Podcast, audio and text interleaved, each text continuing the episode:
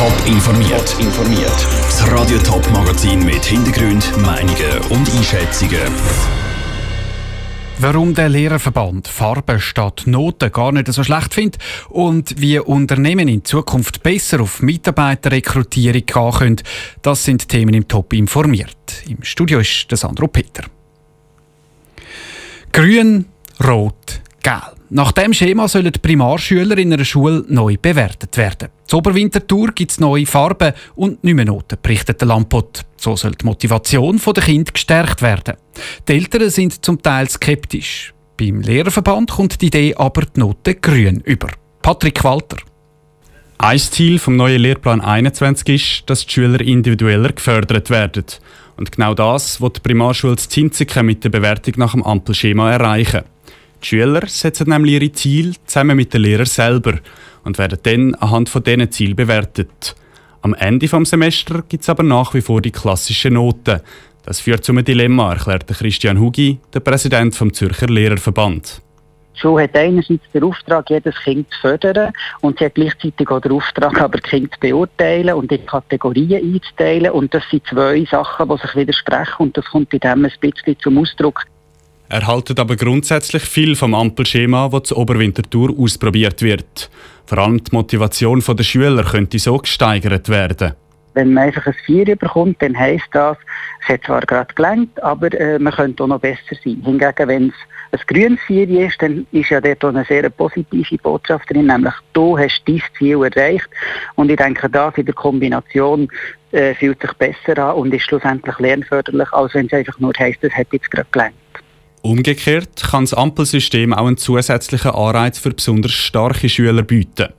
Der Christian Hugi kann aber auch verstehen, dass Eltern skeptisch sind gegenüber dem neuen Bewertungssystem. Zeugnis ist aber grundsätzlich ein heißes Eisen ein bisschen und alles, was man dort verändern will, stößt sicher bei der einen oder anderen Gruppe auf Widerstand.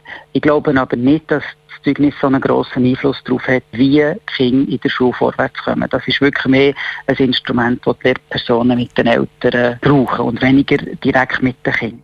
Die wichtigste Aufgabe des Zeugnisses ist, dass es außerhalb der Schule lesbar und vergleichbar ist. Darum findet Christian Hugi vom Lehrerverband auch nicht gut, dass einzelne Schulen ihre eigenen Systeme einführen.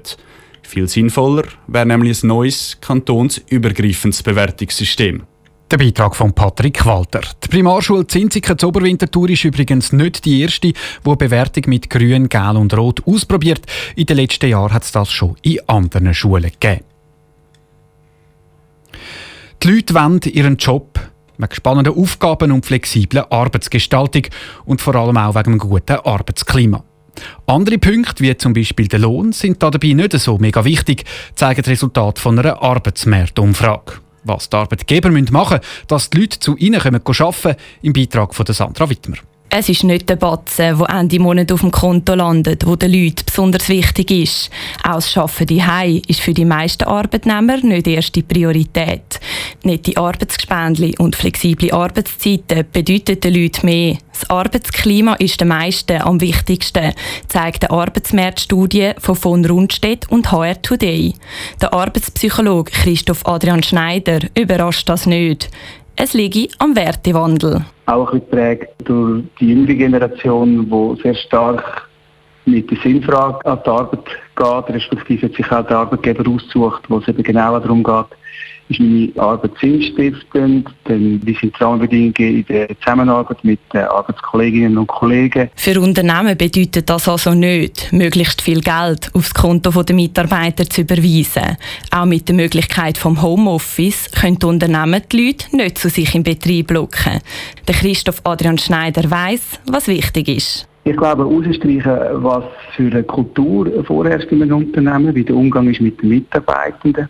Entsprechend auch äh, aufzuzeigen, was für Wert, was für Leitbilder gelebt werden, auf was es geschaut wird, vielleicht eben auch bei der Anstellung, bei der Weiterentwicklung von einem Mitarbeiter. Es ist auch ein gutes Führungssystem und gute Unterstützung der Mitarbeiter wichtig. In Zukunft wird das alles aber nicht lange. Ich glaube, mehr und mehr auch das Bedürfnis zu verstehen von der, von der jüngeren Generation. Ich denke, es braucht mehr einfach auch äh, aufzuzeigen, dass es eine Vermischung gibt, äh, immer mehr von Privat und Arbeit, dass es auch darum geht, eben die Kultur auch aufrechtzuerhalten, nicht nur mit die Köpfe bringen, sondern vielleicht eben auch ein bisschen die Herzen. In der heutigen Zeit wird also weniger auf den Status, auf die Karriere oder auf den Lohn geschaut. Ein gutes Arbeitsklima ist den meisten Mitarbeitern wichtiger als Prestige. Sandra Wittmer hat berichtet. Bei der Studie haben über 1'500 HR-Manager und Führungspersonen aus der ganzen Schweiz mitgemacht. Top informiert, auch als Podcast. Mehr Informationen gibt es auf toponline.ch.